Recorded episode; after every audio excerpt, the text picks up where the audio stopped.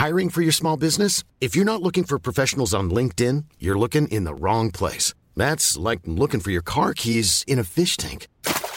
LinkedIn helps you hire professionals you can't find anywhere else, even those who aren't actively searching for a new job but might be open to the perfect role. In a given month, over 70% of LinkedIn users don't even visit other leading job sites. So start looking in the right place. With LinkedIn, you can hire professionals like a professional. Post your free job on linkedin.com slash people today.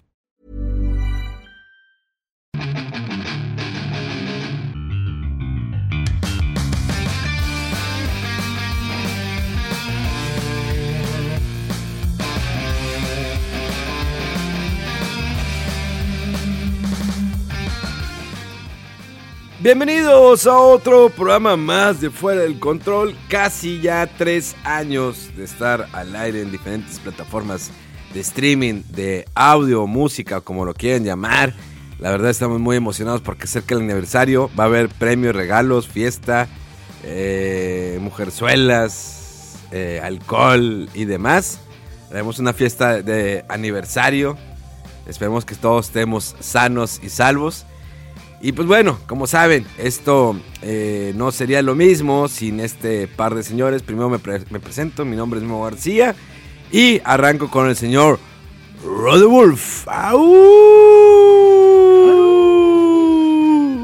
¿Qué ha habido? Pues sí, hombre, aquí andamos. Eh, está como que un poco tranquilas las cosas en noticias, pero ahí tenemos un jueguillo del que hablar. Eh, y pues mucho frío, mucho frío, Memo. Mucho frío acá en la, en la ciudad de Monterrey, acá en Nuevo León, en la zona norte de la República Mexicana. Esta, eh, ¿cómo se dice? ¿Onda? ¿Élida? No. Hola, Élida.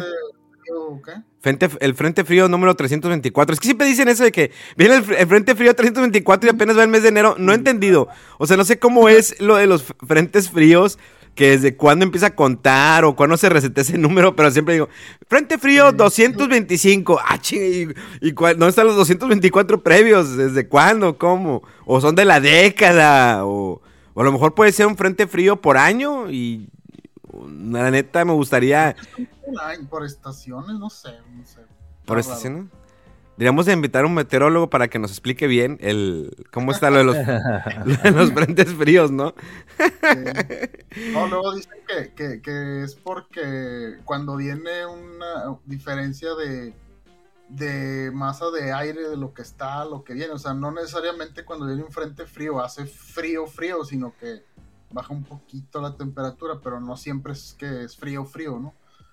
Este, y por eso, si empiezan a contar, no me acuerdo si es desde de, de a partir de verano, cuando en otoño, porque es cuando empiezan a bajar las temperaturas, creo que es por ahí.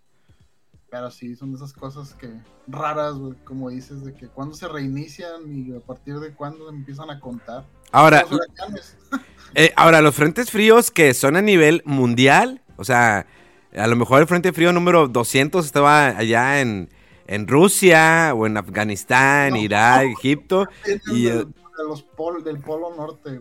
es del Polo Norte, Sí. allá donde están los pingüinos, ¿verdad? Donde está Santa Claus. Mm, No, eh, ahí ya no sé. Mm. Sí, Sa- Santa Claus es donde está, ¿no? En el Polo, se supone que está en el No, Polo no Norte. somos pingüinos ni Santa Claus. Ah, bueno, pues es, es Polo Norte, para que los estés... vientos, sí, los, los- Sí. los vienen del norte. Digo, porque sé que pues, tu mamá a lo mejor era la que mandaba la carta a Santa Claus y ponía ahí la dirección de- del, del polo, el Polo Norte. Que es el lugar... Cartas a ver qué dice, polo norte o polo sur. Porque se supone, bueno, el allá en el Polo Norte es donde estás durante muchos días que no sale el sol. Que están de noche. He visto algunos videos que están más de 60 días sin acceso al sol. O sea, ya no sale el sol de plano. Pero ves la, la aurora boreal, que es cuando sale este Cadmus, ¿no? Este Aquarius. ¡Aurora boreal! Y luego sale el cisne. ¡Polvo de diamantes! Qué chido, ¿no? Caballero Zodíaco. Se me escapa esa referencia, supongo que caballeros. Sí, Caballero Zodíaco. Ah, es que tú nunca, tú nunca fuiste de mucho de, ¿cómo se llaman? De, ay, se, se fue. De los, ¿De anime o qué? sí, tú no- nunca fuiste mucho de anime, ¿verdad? No, no tanto. eh, o sea, de hecho, de muchas cosas, por ejemplo, los Simpson, de repente te conozco referencias porque me ha tocado que las mencionan o que alguien que le gusta mucho, estoy yo ahí lo veo, pero yo, yo nunca me, he puesto a ver, voy a ver los Simpsons, o sea, no soy fan de los Simpsons.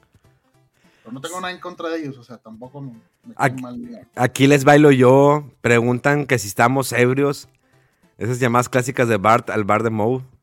Ah, preguntan que si estamos ebrios, ¿estamos ebrios? Y luego Barney, sí, ayer me estaba acordando de esas referencias. Eh, preguntan que si la tienen la papaya grande. No, no, no, no, no, no, no, sí, ya, me mal viajé. Más o menos, pero no exactamente por ahí. Por eso, y desde el lejano oriente, llega la Megamanía.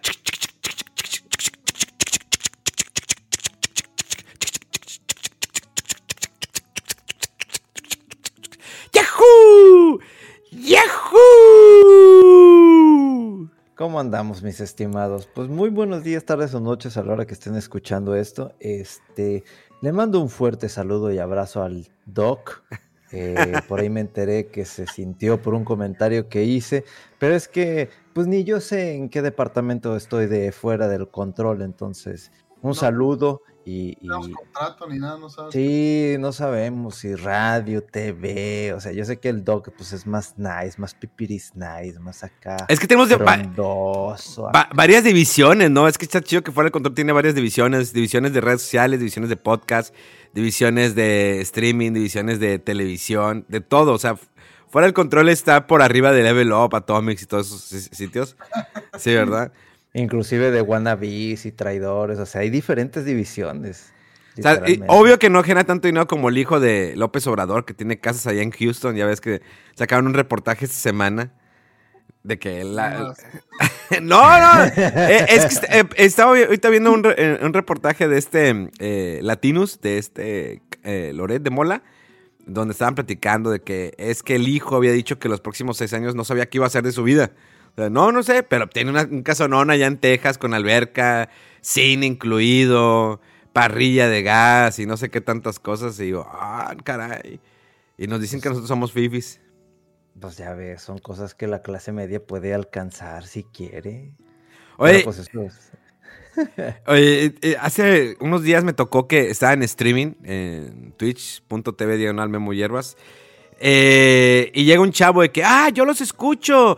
A ver, eh, y de hecho estábamos en streaming, los, tres estábamos jugando Halo, y un chavo escribió, dijo, oigan, eh, a ver, Rodolfo, aúlla como lobo. Mega, hazme el Yahoo. Cuando, pues yo sé el que hago los, los sonidos, ¿no? Pero el que lo ata, aúllame. Imagínate que va en un evento, que va en un evento, y la gente se acerque, a ver, Rodolfo, aúllame. Aúllame fuerte, o que llegue una mujer, aúllame sexy. Óyeme al oído. Aullame al oído. ¿Cómo, cómo, cómo harías tu aullido sexy, Rodolfo? Ah.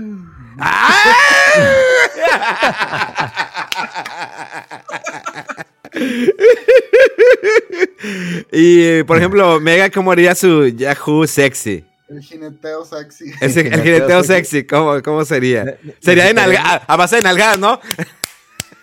No, necesitaría, necesitaría esta, esta misma camisa. ¿Una camisa de cuadros de este, franela? El, eh, mi sombrero de, viajero mamador de, pueblito mágico. ¡De pueblo mágico! Esa mamá nada más la sacaron aquí en México, ¿no? Lo de los pueblos mágicos. Claro. Sí. Claro.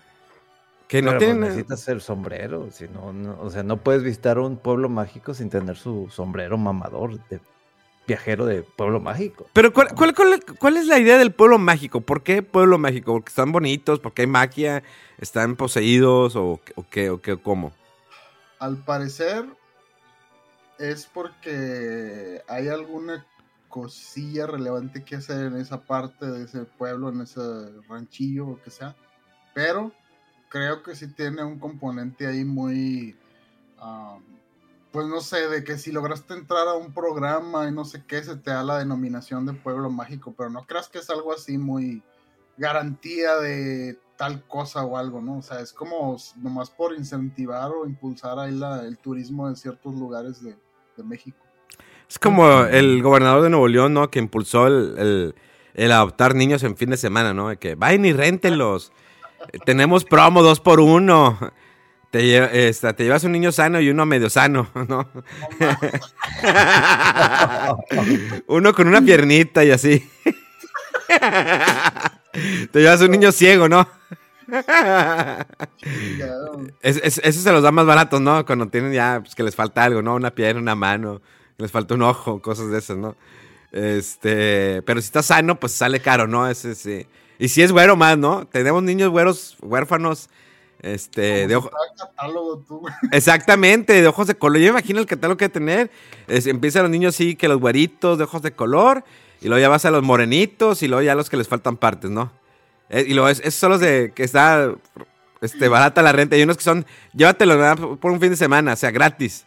Es más, te damos comida para que lo saques a pasear. Y te tomas la foto de que muy, este, ¿cómo se dice? Muy responsable ahí con la sociedad. Exactamente. Si, si tienes redes sociales, te prestamos la correa para que lo saques a pasear. Chingada, Ah, les digo, ¿cómo son ustedes? Ah, sí, nosotros. Hasta que un día nos cancelen por ese tipo de comentarios. y, el problema es que ustedes se ríen, en lugar de que se pongan serios y se sientan ofendidos. Hombre, es chiste, güey, no hay pedo. no hay pedo, creo. ay, ay, no, sí, eh, pues, qué chido, ¿no? Ese tipo de cosas que se impulsen, ¿no? Creo que hubo bastantes eh, solicitudes para eh, niños a préstamo, ¿no? Como equipo de fútbol, ¿no? Oye, a préstamo.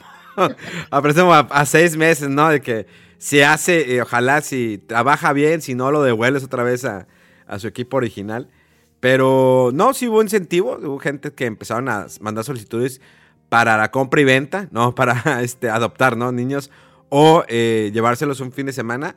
A mí me tocó que mis padres hace pues cuando estaban juntos hace más de 20 años, eh, un fin de semana, eh, un orfanato que estaba cerca de donde vivíamos, eh, nos dio la oportunidad de que unos niños estuvieran, pasar la Navidad con nosotros, niños que no tenían papás, y fue ahí que les dimos regalos, convivieron, cenaron, y fue un fin de semana que ellos sabían que solamente iban a estar un fin de semana, y, tuvieron una Navidad diferente, ¿no? A la, a la, Navidad que pueden tener un orfanato, que no sé cuál sea, que...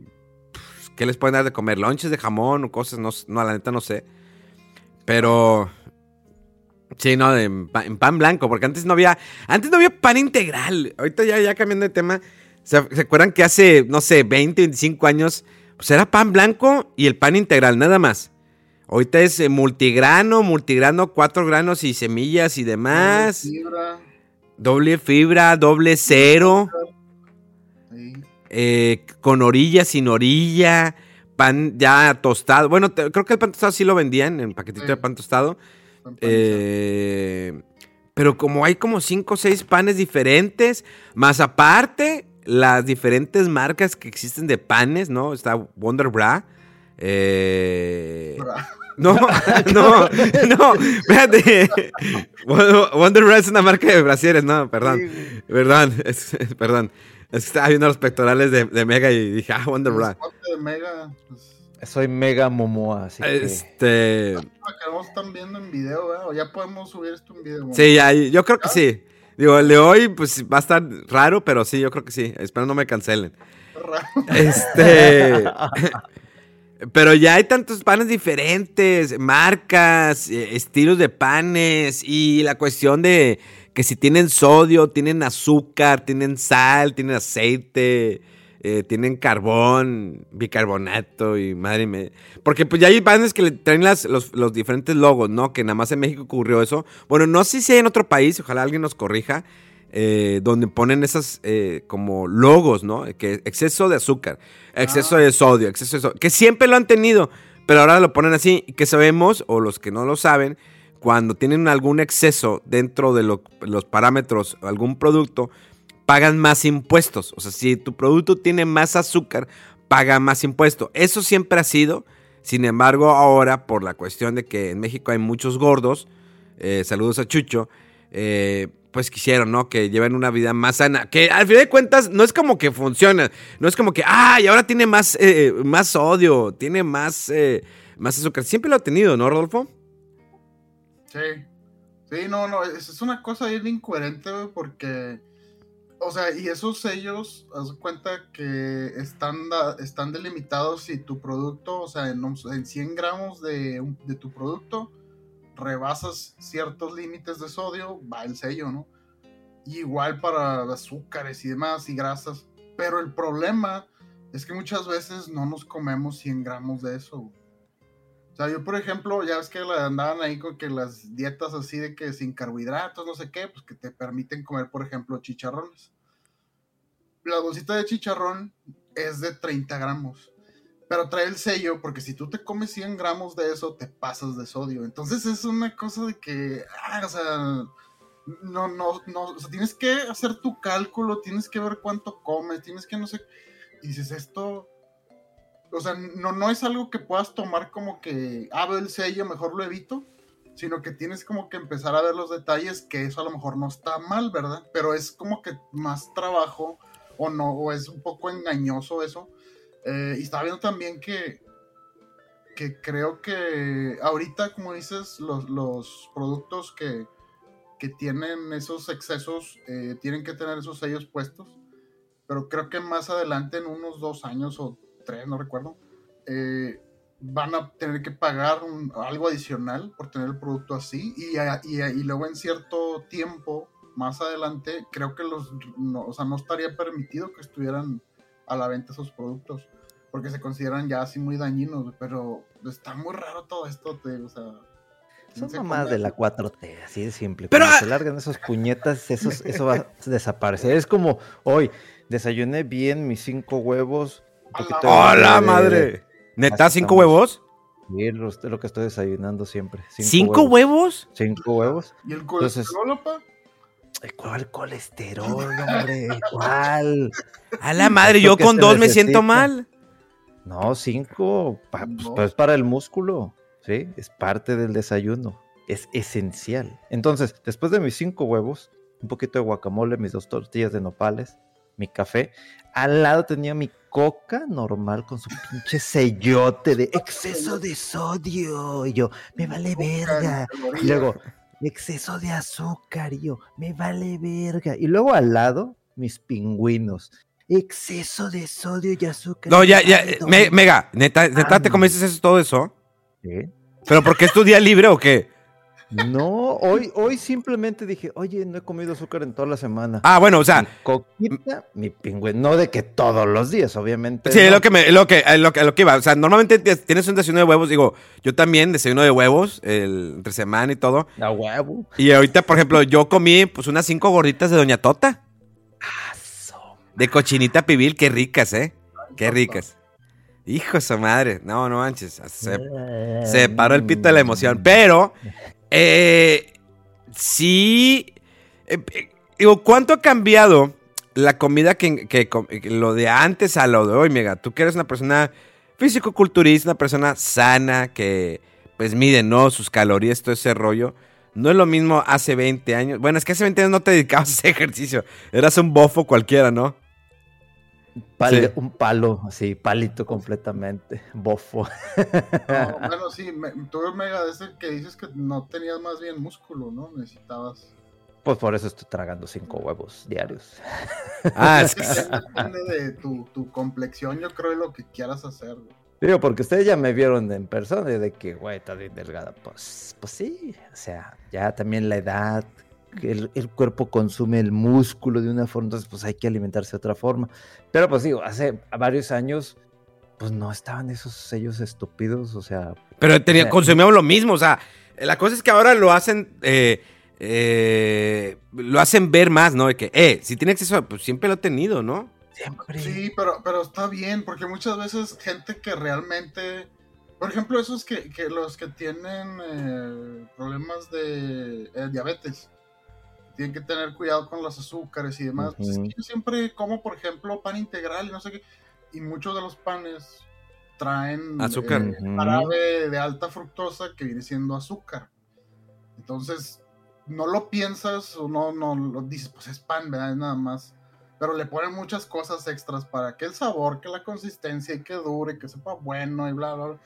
Entonces, digo, no, o sea, no está mal que esté uno más consciente de lo que está comiendo, investigues y que sepas y que te andes ahí variando. Por ejemplo, Mega, si de repente se quiere dar su gusto, pingüino y coge, pues está bien, o sea, pero él ya sabe. ¿Pingüi- ¿Pingüino y coge? Ah, cabrón, que es eso. Coca. Ah, ok, perdón. También lo otro. Ahí está con el pingüino el vato, ¿no? Todos los placeres. y luego de que de repente ya cuando va a terminar, y ¡ay! La aplasta el pingüino y sale lo cremoso. Y, ¡ay! y la coca así agitada y sí, ¿verdad? Ah, Qué sad. Luego que Aplicar algún canal. de que, de que sobres morrito va la coca y el pingüino, la cremita. Oye, es que los ah, ese- ya se me ya se me antojaron unos pingüinos. Qué rico, le decía el centro cremosito. Cuando No, son espérate. ¿Qué? Los pingüinos no, o sea, y si de repente te le antojo unos submarinos, eso sí les ap- Fíjate que los submarinos ya no son lo mismo, ya no son lo mismo de hace 10 años. Prefiero un Twinkie, eh, los, eh, los Twinkie, los, pero los gringos. Porque hay Twinkies mexicanos que no están tan chidos. El No. Twinkie original, güey, de vainilla. Hijo de su madre. Pero sí, un pingüinito, un Flippy. Ay, Flippy. Que ¿Ya estuvo. no he visto Flippy? Ya lo habrán Ya quitado otro. fue- Sí, yo ya no he visto Flippy. No, hace unos dos años o un año. Nomás fue- tantillo. Sé que estuvieron varios años. O sea, después de que lo regresaron, yo tengo un Flippy ahí congelado. Para las emergencias. Neta. Yo, yo sí, este, lo tengo ahí guardado por el. Por toda la vida. Para así en 20 años. Sacar la fórmula y desarrollarlo, ¿no? Sacarlo del el Flippy. Pero no es que sea Flippy, se llama el Pipi. El Pipi. Y pones una, una- una imagen de un vato como el. Como el Pipile, ¿no? De que. Pero con, con una losa. Con una losa de chocolate, ¿no? Y con chispitas de chocolate. Y el- Cargando como un flippy gigante. ¿no? Exactamente. Un flippy. Sí. Todo sangrando, ¿no? Mexicano y todo. Sí. Oye, pues es que también. Pues sabemos. Ah, es que. Creo que también Flippy le había afectado la cuestión de que. Pues todos los dulces o cosas ya no tienen mascotas, ¿no? Todo lo que era las donitas Bimbo, Kellogg's, todo desapareció. Eso fue parte de la 4 Treve. La Eh, mamadas. Y nada más aquí en México, porque en Estados Unidos, pues sí, los, los cereales todavía está el, eh, los tucanes de Tijuana, ¿no? ¿Cómo se llama? El, eh, bailemos con el tuca. No, este. El de Frutuloops. Eh, Que aquí era Frutilupis, ¿no? El Sam, ándale. Bueno, Frutil- aquí era Frutilupis, pero no Fruti- es que es Frutuloops, pero decíamos Frutilupis, ¿no? No, sí le pusieron aquí ¿Sí? Frutilupis, así como. Frutilupis. Está Frutilupis, el Choco Crispis. eh, Pancho Pantera, que de ser un niño gordito mamado, ya está todo esbéltico el niño joven, ¿no? Sí, adolescente, adulterado, drogado. Y luego, ¿quién? Estaba el gallo. El gallo Claudio, ¿no? Así era el de Kellogg's. ¿No? no, es de- ¿No? ¿No es el gallo Claudio? No, ese ¿Cuál el es? de- Ana Barbera. Sí. Sí. No, ese no tenía nombre, creo, ni era mascota, no estaba ahí ya, pero... Entonces, ¿quién es el gallo Claudio? No, sí, ese es el de que dices, el que... El que estaba medio gordito. Ah, bueno. bueno. Ah, Güey, te digo, digo, que te digo. Ah, hijo, digo, que digo, La 4T ah, vale verga, hijo. La digo. 4T no vale madre, hijo. Oh, oh, sí, cierto. Pues ya no tenemos entonces mascotas en los productos aquí en México. ¿Tú, Ya, ¿Tú crees que volverían después de que se acabe el... el- Yo creo el- que sí. o Claro, que hizo el- el- claro. el osito bimbo. Porque al parecer la ley decía que no podían ir en los empaques. Y lo que hicieron es en grabarlo en el producto. Eso estuvo de no mames. ¿Y qué? Aquí está la cara en el hot cake, el, el así.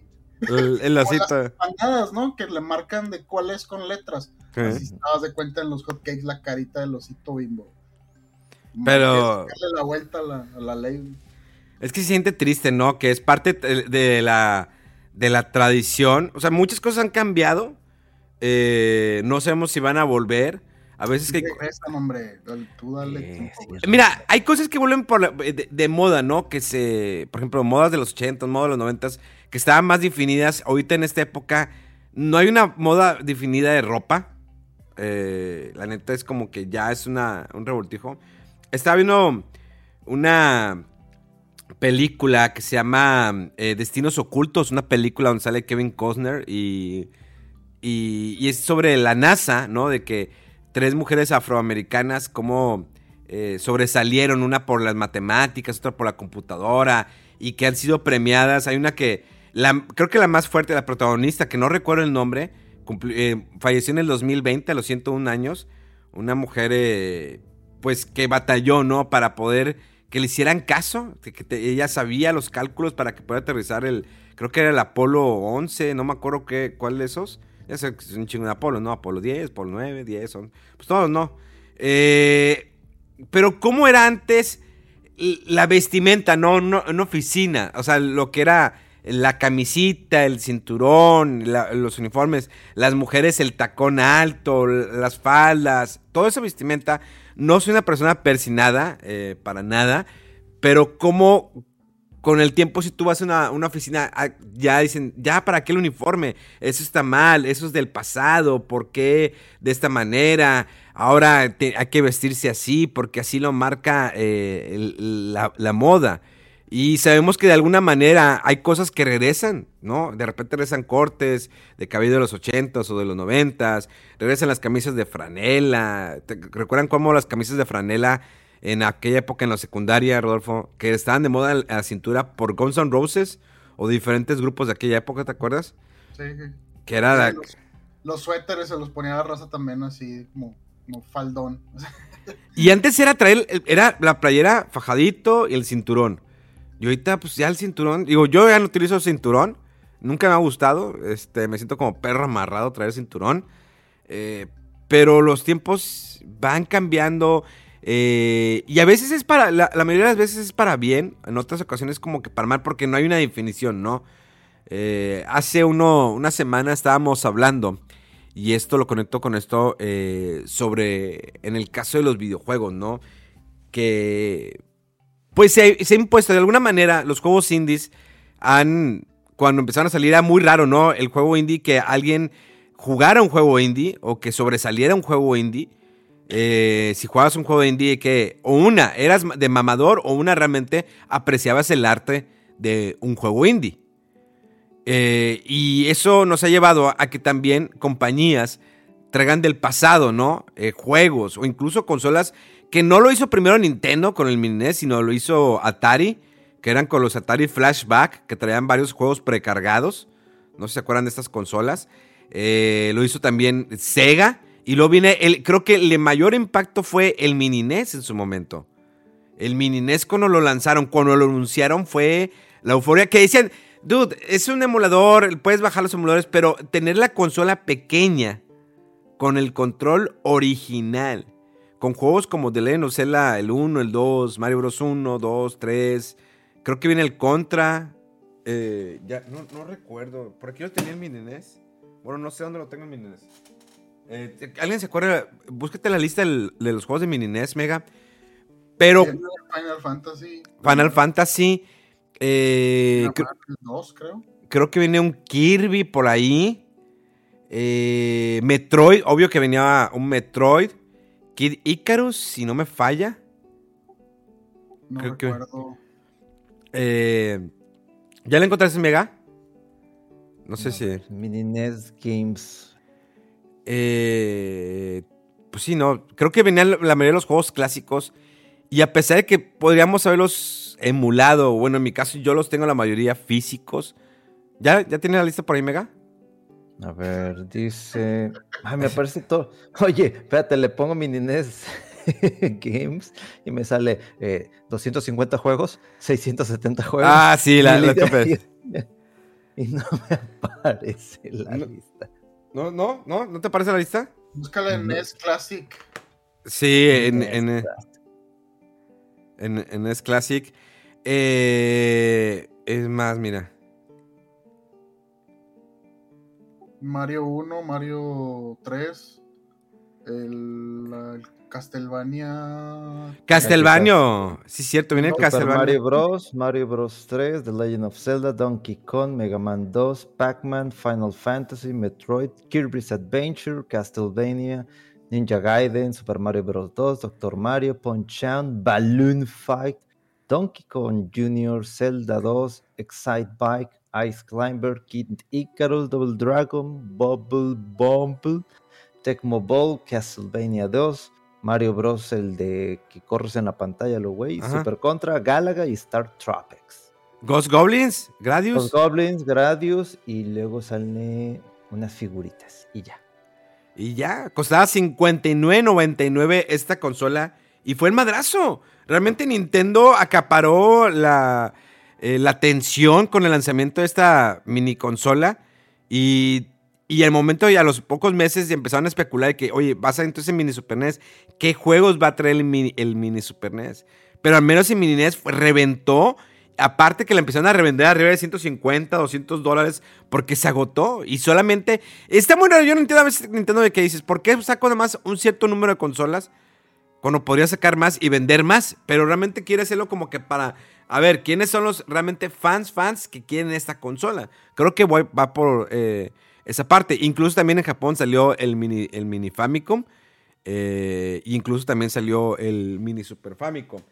Y bueno, y luego tuvimos que el lanzamiento del mini Super NES, que traía juegos como Star Fox, Super Mario World, Mario RPG, The Legend of Zelda, Mario Kart, eh, Yoshi Island, Kirby, Super Metroid, Final 3, Secret of Mana, Mega Man X3, Donkey Kong Country, Castlevania 3, eh, Super Ghosts and Goblins, eh, el Airbound, eh, Super Punch Out, Street Fighter 2 Turbo, sí me hizo raro que no sacaran Super Street Fighter 2, que hubiera estado con ganas. Eh, una consola bastante hermosa, divertida y que ya incluía dos controles. Te la conectas totalmente en HDMI. eh, y fácil, ¿no? De llevar a donde tú quieras con amigos y todo. Eh, y es parte de la nostalgia, ¿no? Que trae esos juegos retro que muchos pedían más juegos, ¿no? Que, y, dif- y difícil por la cuestión de las, pues, la- las marcas, ¿no? Las compañías, algunas ya desaparecieron, derechos de autor y todo eso, ¿no, Rodolfo? Sí, sí, la gente, pues la verdad quería cosas, eh, pues sus sue- sus juegos, ¿no? Que recordaban de la, de la niñez, eh, pero pues sí pasan a veces cosas chidas como el caso de el Star Fox 2, ¿no? Que, que en realidad nunca salió y lo restauraron y lo pusieron ahí en el, en el mini Super Nintendo. Qué horrible juego. Es que está bien raro, o sea, como curiosidad histórica está chido, pero lo tratas, o sea, no- yo no le entendí nada, güey. No explica, no, no sabes qué hacer, o sea. Y, y como eso de que tiene un componente de estrategia que ya no es lineal, o sea, no, no sabes bien qué tienes que hacer. Ah, pero sí está, está muy extraño. Por algo no salió en su momento, ¿verdad? Aunque dicen que muchas de las cosas que salieron ahí eh, las implementaron después en otras entregas de Star Fox que pues es lo que suele hacer Nintendo, ¿no? Dicen muchos juegos que cancelan o no sacan y de repente sacan las mecánicas en otros juegos ya, que están más refinadas las mecánicas o que tienen más controlada la parte técnica y ahora se implementan esas cosas que con las que experimentaron antes. ¿Cómo fue la emoción, Fíjate. Mega, com- le- cuando jugaste esas consolas?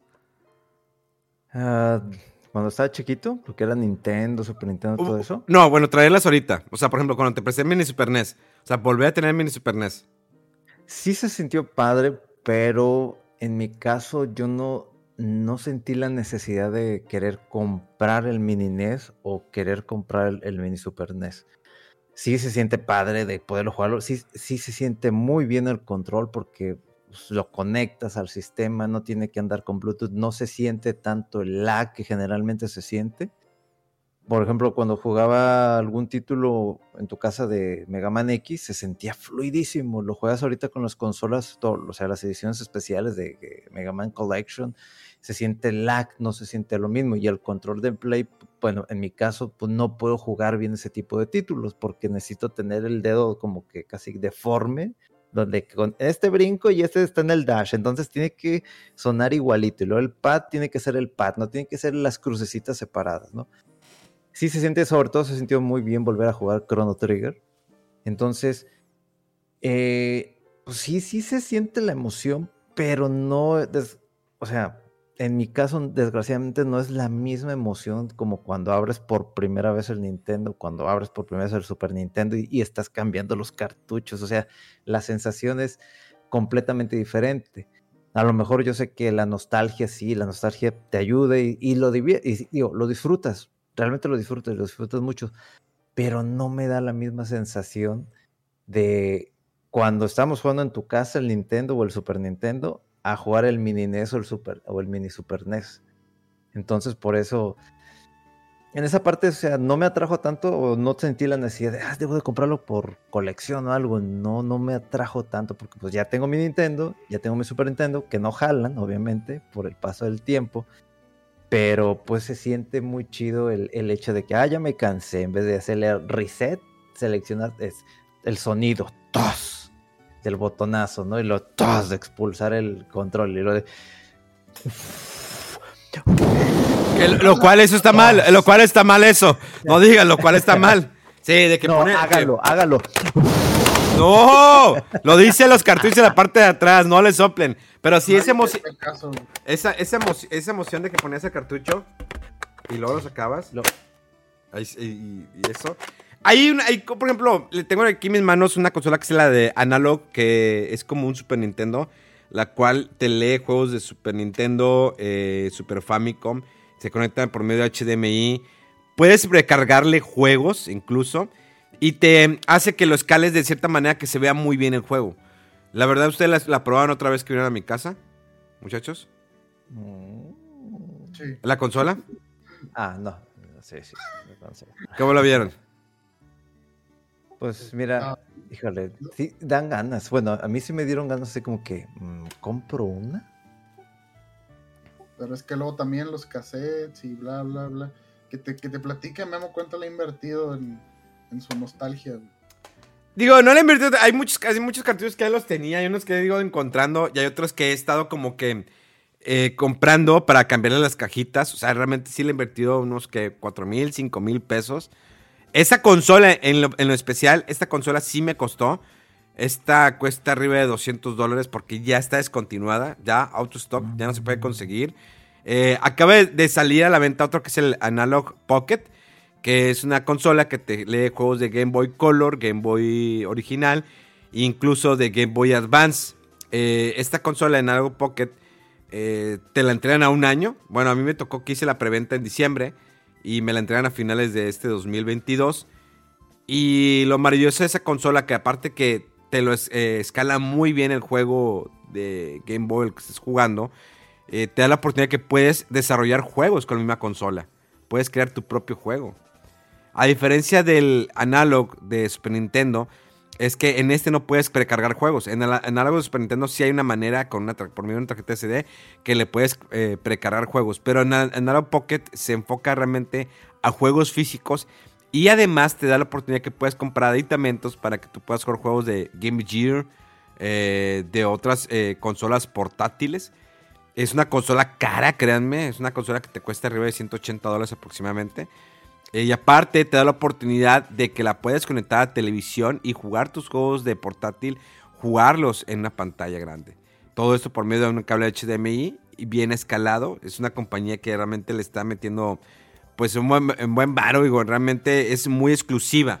Hace preventas, eh, las cuales pues se agotan fácilmente para pues encargarse de desarrollar esta consola y poderlas eh, enviar. No envía más que en Estados Unidos y en algunos países. Es, en México eh, no, no envían a México, por lo cual tendrías que pedirlo a un P.O. Box. Creo que todavía hay del Analog Pocket, todavía está esa consola. Y obvio que salieron las consolas eh, piratas, ¿no? Las que tienen miles de juegos, copias de mini NES y mini Super NES. Pero creo que cuando compras algo oficial se siente más chido, más bonito. Y sobre todo que traiga el póster, el mini Super NES, traiga el póster original de aquella época. Pero aquí nos pone a pensar, ¿qué va a pasar con todos aquellos juegos? Y no sé si algunos pueden mencionar, este Rodolfo, de consolas como en el caso, no sé, de Nintendo, Super Nintendo, aquellos juegos que cada vez se van a ir perdiendo en, el tiempo.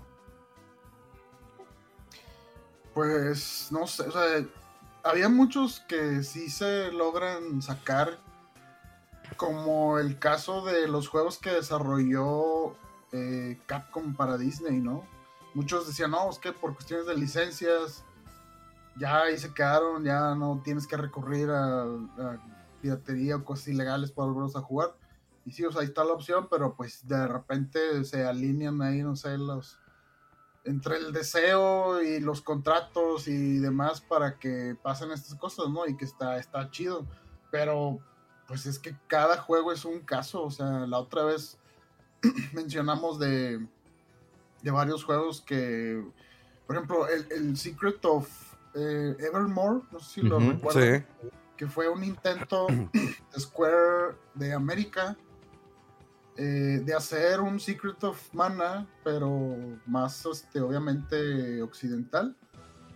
Y pues tomando consideraciones de, lo, de que el monito usaba a veces una, un arma, eh, traía una mascota, un perro, y o sea, estaba, eh, tenía lo suyo ese juego, me acuerdo, creo que sí lo acabé, no recuerdo, pero dices, por ejemplo, ¿por qué no lo hemos vuelto a ver ese juego? O sea, no sé si hay dudas de que sea redituable eh, lo que se va a vender eh, contra lo que cuesta, no sé si obtener permisos de que algún desarrollador este, haya colaborado con Square o cuestiones del código, no sabemos qué, qué, pueda estar ahí pasando. pero si regresan de repente las cosas, por ejemplo, en esa misma medida estábamos comentando del, Dijiste del Mystic Quest, del Final Fantasy Mystic Quest. Final Fantasy Mystic Lo más reciente cuando lo vimos fue en, la consola virtual de Wii. Ahí estaba. Este, ah, sí, es cierto. Sí, es cierto. Sí, ahí estaba de manera oficial. Pero ahorita ya no está la tienda, o sea, ya no puedes comprarlo. Si lo compraste en su momento, sí, lo tienes ahí para jugar, pero ya no lo puedes comprar. Entonces, sí hay muchas curiosidades de juegos que en su momento pues no sé, o sea, mucha gente jugó, marcaron a la gente y, que ya no se pueden comercializar. Me acuerdo ahorita pues, tema siempre de las licencias, sobre todo juegos basados en películas. Por ejemplo, el juego de Gremlins 2 es muy bueno, muy chido. Hecho por Sunsoft, de hecho la música está genial, el gameplay está muy chido. Pero pues es un juego que en su momento tenía, eh, eh, digamos, Sunsoft tenía la licencia de hacer ese juego, entonces ya no la tiene, no sé, hay que proceder. Igual, por ejemplo, el, juego de Batman que hizo Sonsoft, ¿no? O sea, muy chido que lo hemos jugado ahí en tu casa, Memo. El, el, el de NES, ¿verdad? El de NES. Y esos juegos, o sea, no se pueden, o sea, o, no lo han comercializado, no es fácil, más bien, no, no es fácil volverlos a comercializar pero sí se puede, o sea, sí así ha pasado, ¿no? O sea, los juegos, por ejemplo, el juego de Tortugas Ninja también de Nintendo que, híjole, o sea, la calidad está extraña, pero de repente algunas cosas están bien, tiene cierta nostalgia uno por ese juego. Y pues es un, para empezar, Konami, ¿no? Una, subsidiaria pues de Konami, que en su momento tenía la licencia para hacer juegos de Tortugas Ninja y ya no. Entonces, esos juegos, pues, ¿cómo los traes, no? O sea, ¿cómo? debe haber una forma de preservarlos por ahí, que no se pierda todo eso. Estoy con ahorita los juegos de de los Simpson, ¿no? De Nintendo, que también están medios malos, pero tienen su nostalgia, tienen su valor, tienen su... Entonces, no sé, es una lástima que de repente no se, se olviden esos porque no es comercialmente viable y pues no los... No haya forma de jugarlos ahorita de forma legal, ¿no? Legítima. Antes de pasar con Mega, eh, Rolfo, no sé si puedas tener una idea, digo, dentro de tu trabajo, todo lo que haces, ¿cuánto podría costar un, port de un juego de un, con el código original? Supongamos que quieras traerte, no sé, el Sunset Riders, este juego de Konami eh, increíble que salió para Super Nintendo. Bueno, incluso salió primero para maquinitas, ¿no? Para arcade. Y luego estuvo el port para Super Nintendo. Que lo puedas traer a una consola como Nintendo Switch. ¿Cuánto puede costar? O sea, la inversión en mano de obra en, poderlo, que se pueda jugar con, los controles nuevos? Mm, no, o sea, no sé, lo sé, te digo, y se me hace que cada juego va a ser un caso diferente, porque, o sea, mucha gente perdón, en muchos casos el código de los juegos, los assets, lo tienen por ahí las compañías. En algunos otros no. Entonces depende mucho de eso. Y también si no, de, pues tienes que hacer algo de lo que se llama como ingeniería inversa. Eh, y cada, cada caso es, un, es algo diferente, ¿no? Cada juego. Eh, ahorita, bueno, recientemente jugué el juego este de Shadowman, no sé si lo conocen. Pues ese juego a mí me gustó mucho, salió en Nintendo 64. Eh, y, salió Nintendo 64, creo que fue donde más pegó, pero también hubo un port de Play 1 que malísimo. Y creo que el que era más conocido, que salió mejor, fue el de Saturn y luego creo de PC. Pero sí fue un juego que en su momento pues, no, no, fue muy, muy conocido, pero quienes lo jugamos se nos hizo muy bueno. Y pues ya no se había quedado, pues quién, o sea, oye, ese lo hizo, lo desarrolló Iguana, que era una compañía que varios de los integrantes de ahí al parecer después formaron lo que es Retro eh, Studios. Eh, lo publicó Acclaim y dices, no, pues, ¿cuándo iba a tener esperanza, no? De que no se diga secuelas y no hay forma de jugar el original. Pues salió hace poco relativamente un, remake, no, un remaster, perdón. Y está bastante bien y pues usa una tecnología que como que emula muy bien cierto hardware de esa época. Y es conocido porque ya lo han usado para varios otros juegos como el Turok también que también curiosamente es de, de Iguana y de Clay. Y el juego es muy bueno, o sea, yo lo volví a jugar y lo terminé y me seguía sorprendiendo lo ambicioso que era el juego, o sea, de escenarios muy grandes, muy laberintescos y no tenías mapa ni ve por aquí y ahora ve para acá el indicador ni nada, o sea, y la historia de los mundos tan grandes y extensos e incluso le agregaron contenido que habían cortado del juego original pero, pero que existía y quedó muy bien el juego, o sea, y cuando lo terminas, parte de los desbloqueables, ves toda una galería de imágenes eh, de arte conceptual y es muy interesante ver todo eso y saber que, o sea, sí hay compañías o personas que tienen esa, eso, esos, pues ese contenido, ese código, ¿no? Esos... Eh, hojas o de todo esto.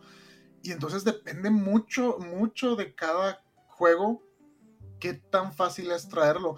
Y mencionaba eh, un documental que vi, creo, de, No recuerdo si fue Digital Foundry, donde decían que el Shadowman 2, o sea, salió, pero no tuvo el mismo éxito. Fue para Play 2, no estaba eh, muy bueno. Y tan así que ha pasado con algunos juegos que nadie tiene el código original de ese juego. O sea, ese juego se perdió. Ya, o sea, no, no hay una manera fácil de portearlo, de, de, de hacer un, o sea, de hacerlo jugable ahorita, ¿no? O sea, a lo mejor no sé si en emulador debe haber por ahí una imagen, pero no hay forma fácil de hacerlo jugable, por ejemplo, en Switch como el Shadowman o en Xbox o PlayStation. O sea, Shadowman está para Nintendo Switch. Sí. De manera digital, me imagino. Sí, sí, nada más salió digital. Eh, salió en PC, tiene un poco más, creo que como unos 6 o 9 meses. Y en consola salió eh, como hace dos semanas. Y creo que hace una semana salió en Switch. Está, muy chido el juego, está muy padre. Es como que una combinación entre Tomb Raider, Metroid. o sea, Metroid en el sentido de que estás en un mundo así grande y te dejan y de repente según tengas habilidades vas pudiendo ah, eh, desbloquear nuevos caminos, ¿no? Pero está bien complejo el juego, está, es muy grande los niveles y están bien enredados, pero es muy bueno el juego. O sea, tiene sus, sus cosas, ¿no? De que, bueno, está medio arcaico esto y aunque están de alta resolución, mejor resolución las texturas, los modelos siguen siendo con los mismos polígonos, entonces se ven raras las caras y demás. Pero pues es lo que había en esa época, ¿no? Y pues también, aparte, por ejemplo, del contenido ese extra, eh, le, mejoraron mucho lo que es la, las voces y la música. Creo que está resampleado, no sé cómo le llaman eh, y el control, o sea, también lo, pusieron, le mejoraron la parte de que ahora lo puedes jugar más como un juego moderno, ¿no? Que con la cámara, con el stick derecho manejas la cámara, y porque pues antes estaban las peculiaridades ahí del control de los juegos de 6.4. Dice que tiene tres nuevos niveles, campamento de verano Florida, eh, desagüe, no, desaguase, desaguase, desierto de Mojayave, estación 2 del asilo, nueva, nuevo audio del compositor original Tim Howard, música y efectos remasterizados, nueva música y efectos para los niveles recuperados, recuperados, fíjate, diálogos de voz previamente cortados en los niveles originales, actualizaciones gráficas, texturas en HD de todos los niveles de objetos, texturas NVIDIA en las secuencias de video de introducción, barra de estado en iconos delimitado en HD y un nuevo icono para la pistola de sombras, animaciones que no se utilizaban en el juego original, modelos eliminados o cancelados en el juego original, iconos de los GAD de la versión 6.4, mejoras en la jugabilidad, lo que decías, nueva ruleta de selección de arma, controles mejorados, eh, nuevas armas, nuevos enemigos mejoras en el renderizado de iluminación dinámica por pixel, mapeo de sombras eh, cluster forward, transparencia independiente del orden, eh, nuevos efectos de post eh, procesado, oclusión ambiental, filtrado. Fíjate que es la primera vez que veo que un juego retro que hacen un port a una consola de una generación, en el caso, bueno, en, en este caso Nintendo Switch, que te describa todo eso. Normalmente, cuando hacen un port, por ejemplo, Mario 64, Mario 3 ah, no, sí, versión remasterizada en HD se ve mejor. Ya, pero aquí toda la descripción que te pone. Si tiene mucho trabajo y muchas mejoras bien chidas y todo eso. Por ejemplo, incluso el control, puedes dejarlo que se controle como originalmente. Puedes desactivar las texturas en HD, puedes desactivar los shadow maps, puedes desactivar el anti-aliasing, puedes, o sea, muchas cosas que dices, pues quiero ser así como más purista, ¿no? Las sombras, por ejemplo, o sea, se ve increíble cómo, o sea, el, personaje trae una pistola, ¿no? Que recargas y produce luz. Pues ahorita en este port, en este remaster, esa luz de la pistola proyecta sombras del personaje, de los enemigos en el escenario, o sea, se ve bien chido. Y eso, si tú eres purista, ¿sabes qué? Lo quiero quitar y que nada más se vea como antes, lo puedes jugar así. O sea, le metieron mucho, o sea, trabajo y se nota que pues era gente, yo creo que no, que le gustó, que le marcó el juego y, dedicada para, para hacer toda esa... ya lo estás comprando, que no. Ya, ya lo compré, estoy descargando. el, el control de 6.4. Este, sí, o sea, está, está muy chido, ¿eh? está, está, muy padre ese juego. Y sí, yo me acuerdo que cuando, o sea, cuando lo estaba jugando, ahorita en este remaster, eh, de repente veía unas escenas que digo, ah, caray, por ejemplo, se ve que está como un torso de una chava así muerta, obviamente. Pues eh, el juego lidia con eh, cosas de vudú y asesinos en serie y no sé qué. Entonces hay una parte que entras y está así como que el torso de una chava y se le ve así que no trae nada aquí, o sea, se le ven sus pezones. Y yo, ah, caray, esto no estaba, ¿verdad? Sí, y, y muchas otras cosas. Por ejemplo, llegué una parte del juego que digo, ¿esto qué? Porque me atoré varias veces. Y lo raro es que dije, bueno, voy a buscar una guía. Y bueno, la guía dice, ah, pues es esta clave y no, porque reorganizó, añadieron contenido y reorganizaron algunas cosas y ya no aplican algunas cosas de la guía, ¿no? Entonces, qué madre. Este, pero fue, fue muy chida experiencia volver a jugar algo de que o sea, a mí me marcó mucho ese juego, se me hizo muy chido, me gustó. Y verlo con cosas nuevas y aparte contenido que le quitaron. O sea, fue una, experiencia muy chida ese juego. Si les gusta o medio saben de él, está, está, chido y vale la pena que lo chequen. Eh, está en todas las, consolas. Mega. Está, chido. Fíjate que eh, ahorita retomando otra vez el tema de, los indies, eh, uno de los juegos que a mí me gustó muchísimo, pero demasiado fue Metroid Dread. Sí, un juego que desde 2005 se canceló supuestamente su, desarrollo o inclusive ya su propia publicación, pero me hizo recordar que Yoshi Sakamoto había dado una entrevista a alguien para un medio y literalmente dijo que tuvo que sacar el tema de los indies como para decir, es que ve, o sea, la gente sigue disfrutando este tipo de, juego, el, el famoso Metroidvania. O sea, la gente le gusta, la gente lo compra, la gente lo sigue pidiendo. Si no lo jugaran, no lo quisieran, pues no, no lo tomarían en cuenta. Entonces fue uno de los aspectos principales como para decir, oye, esto vende, esto gusta, vamos a sacar por fin ya el Metroid Dread, vamos a sacar la continuación de Fusion. Y lo sacaron. Y yo recuerdo que para finales de diciembre el título ya ha vendido 2.5 millones de unidades a nivel mundial. Oye, mira, pero... Eh, es, muy importante este tema de, de, que de, la nostalgia, de lo retro, de que de tomar en cuenta de que durante los últimos años los desarrollos indie han sido muy importantes e inclusive han llegado a levantar la industria durante un cierto tiempo. Entonces, eh, el, hecho de querer ver nuevos juegos que se quedaron estancados en alguna consola, hablando, digamos, de tortugas cuatro este, tortugas en el tiempo, que de ahí no, no, no, sale. O sea, o, tienes tú el cartucho, porque otra forma de poderlo jugar, pues es imposible. Y ese tipo de juegos, ese tipo de desarrollos han impulsado el que vuelvan a regresar próximamente las tortugas ninja desarrollados por otra empresa, pero es, es, es, y pero es va a la mano de empresas desarrolladoras de títulos indies que así empezaron.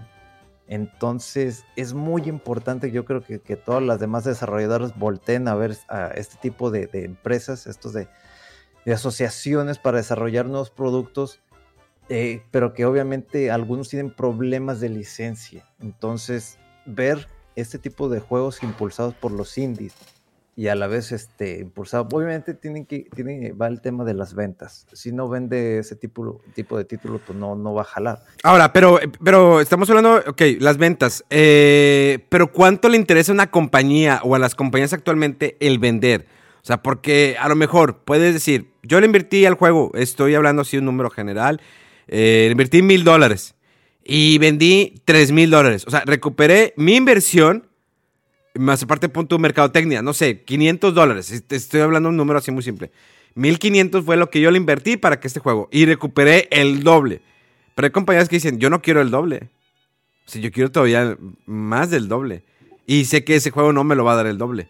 O sea, no me va a dar el, cuádruple. Me va a dar el doble, pero no me va a dar el cuádruple. O sea, que la, la avaricia de las empresas también tiene una culpabilidad el por qué no se le invierta para sacar eh, o regresar juegos. O sea, Square, Enix es una compañía que a veces no la entiendo. Ahorita recientemente sacaron los juegos de eh, Pixel Perfecto, ¿no? De Final Fantasy para PC. O sea, teniendo una consola como Nintendo Switch que puedes hacer un por fácilmente del Final 1, 2, 3, 4, 5, 6. Imagínate tener el Final Fantasy 6. O sea, ya tienes el 7, ya tienes el 8, tienes el 9, tienes el 10, el 12. El 13 fácil lo pueden llevar al Nintendo Switch, pero no, no lo llevan. O sea, puedes llevar los 13. Eh, y, el Final 6 no lo sacas para un Nintendo Switch. No sé por ahí qué quieran hacer, promover más por PC. Eh, yo sé que ahora PlayStation dice, bueno, voy a sacar algunos juegos de antes en PC para que la gente que no tiene la oportunidad de jugar mis juegos de plataforma de mi consola pueda jugarlos en PC y eso hacerlos a que vengan para acá. Pero, por ejemplo, Square Enix tiene juegos como un Seven Saga que le hemos mencionado en diferentes ocasiones, un gran RPG, un juegazo, o incluso el que tanto le gusta a Mega Man en Mischief Makers, que, pues, ¿por qué no invertirle? A ver, ¿por qué, ¿cuánto me puede salir a una compañía como Square Enix? ¿Cuánto puede salirle? Invertir en buscar la manera de obtener totalmente los derechos y dices, quiero sacar este juego. ¿Por qué? Porque va a haber gente que lo va a querer jugar que lo jugó en su momento, hay gente que se quedó con las ganas y a lo mejor hay gente nueva que le va a interesar. Digo, si Minecraft, un juego que es totalmente, es un ejemplo bastante sencillo, que a pesar de que es multiplayer y que lo han utilizado para explotar muchas ideas como ahorita lo del juego del calamar, que la eh, durante esta semana creo, sí, no, la semana pasada, perdón, que un evento en nivel pues la TAM, ¿no? La TAM, donde españoles y gente de aquí de México, otros países, se reunieron y hicieron un juego del caramar en, el Minecraft. Eh, fue algo que hizo eh, Twitch, la TAM. el premio eran 100 mil dólares, que al final serían como 60 mil, 70 mil dólares después, de la quitadera de impuestos. Eh, y fue por medio del juego de Minecraft, en el cual desarrollaron todo lo que es. Y la verdad, yo estuve viendo los streams y está increíble lo que hicieron con, con ese juego. Y es algo, un juego bastante simple, Minecraft, que todavía se sigue moviendo y que la gente lo sigue jugando. ¿Por qué no dar la oportunidad a juegos del, del, antes, ¿sí? poderlos poner en, en, consolas de nueva generación? Digo, Phil Spencer ha dicho que le interesa mucho eh, tratar, ¿no? De traer juegos de antes del Xbox original y que es parte de, su idea del, con el Xbox Game Pass. Y hemos visto juegos como el Dante's Inferno, que ahí está, de manera digital, ahí está el Dante's Inferno. Un juegazo que en su momento era muy bueno, a mí me gustó, pero era en la época donde salió God of War. Y la gente pues se fue más por el God of War. Sí, sí, pues es que está muy raro eso, o sea, y por otra parte el caso de mencionas de Square Enix, ¿no? De por qué, de las ventas, y sí, a lo mejor no es nada más problema de la compañía, sino de los jugadores también, creo. Porque muchas veces hay mucho enfoque. bueno, ¿cuántas horas dura este juego? ¿Qué, eh, qué tipo de gráficas tiene? O sea, ¿es, es en línea? Eh, ¿Se puede jugar cooperativo? Eh, no sé, o sea pero siempre hay esfuerzos pequeños de innovar, de hacer cosas indie. O sea, teníamos, por ejemplo, ya hablamos del juego, ¿no? De, Voice of Cards, Memo, que lo jugamos por ahí. Y pues un juego bien extraño, ¿no? Que mm. prácticamente todo está basado en cartas, es muy indie, solamente salió digital. Eh, y, es muy minimalista en, su, en sus cosas que hace. Y es muy bueno, o sea, a mí me gustó. Está otro también que de Square Enix también que publicó que se llama eh, Dungeon Explorers. Ese no lo he jugado, pero es más o menos del mismo corte. Eh, y como había comentado que regresó, por ejemplo, es un remake de la Chrysler del primero. Entonces, de repente, no, o sea, la verdad es que no sé, yo creo que más que alguien dentro de la compañía tenga la motivación y sepa hacer el, pitch o, a los de arriba los jefes para decir, ¿sabes qué? O sea, este proyecto puede estar interesante y, muchas veces, como dice Mega, o sea, a lo mejor hasta la, inspiración viene de otro lado, o sea, qué, absurdo, ¿no? Que los creadores, digamos, del género este de Metroid, Nintendo, no confiara ya en que un nuevo Metroid pudiera ser exitoso hasta que se les enseñó, o sea, ve no sé, Action Verge, ve Hollow Knight, o sea, ve el interés y todos los juegos que se hacen derivados de una fórmula que tú iniciaste eh, y pues que eso llevara a que se animara, ¿no?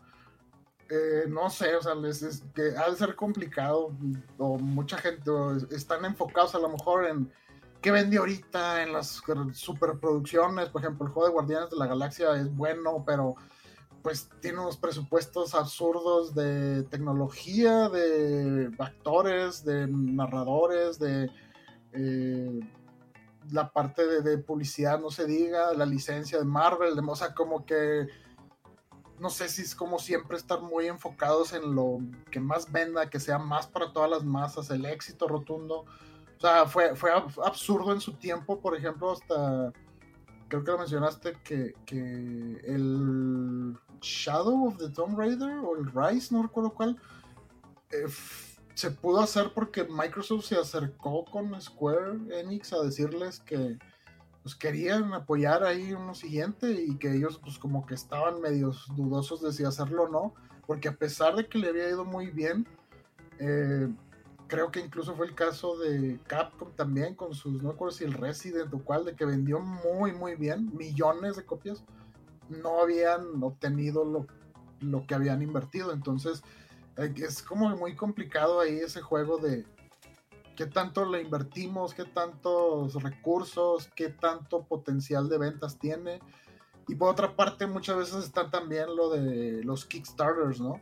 Que eso también vino a revolucionar la industria porque ya, ya, o sea, el juego, el nuevo, digamos, Castlevania de IGA, pues ya Iga no está en Konami, tuvo que hacer su Castlevania por fuera con Kickstarter y fue un, fue un éxito.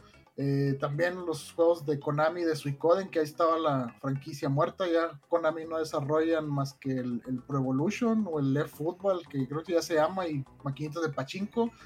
Eh, los creadores están por fuera, hicieron un Kickstarter y van a ser un, sucesor espiritual de Suicoden. Eh, no sé, o sea, pues cambian mucho los enfoques de los negocios y el interés y la gente que está ahí como para revivir franquicias que, que consideran que a lo mejor no es redituable, ¿no? Que tengan ellos, sean los dueños de las IPs. Es como el caso del el PlayStation Classic, ¿no?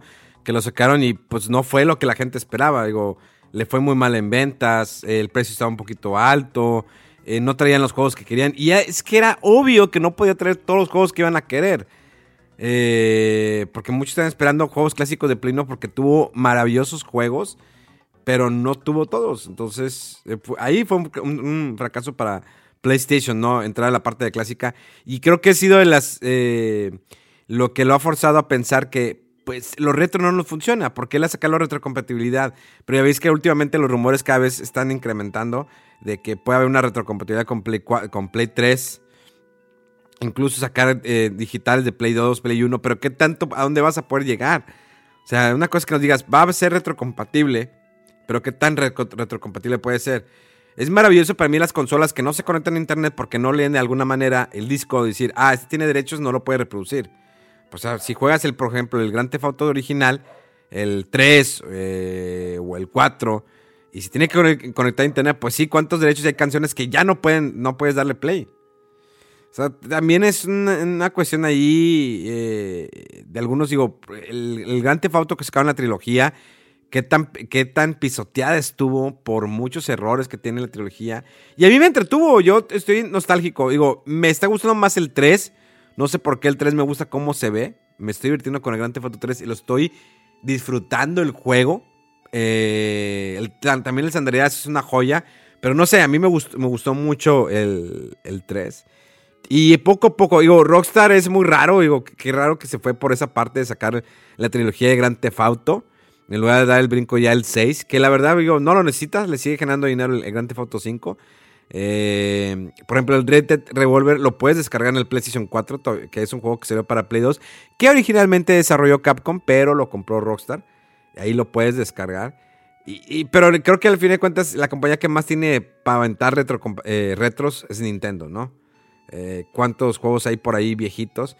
Ahora, con el Nintendo 64, que ya con eso nos da a entender que no habrá un mini 64, definitivamente no lo habrá. Yo también lo veía muy difícil. Y ya ves cómo están ahorita los rumores, ¿no? De que el GoldenEye, uno de los juegos más esperados que esté en consola de nueva generación, GoldenEye, increíble que la gente demande tanto ese juego que es el GoldenEye por su música, por sus niveles y porque es unos precursores del juego de multiplayer en consola bien hecho. Porque, pues, obvio, obvio eso estaba en PC, pero en consola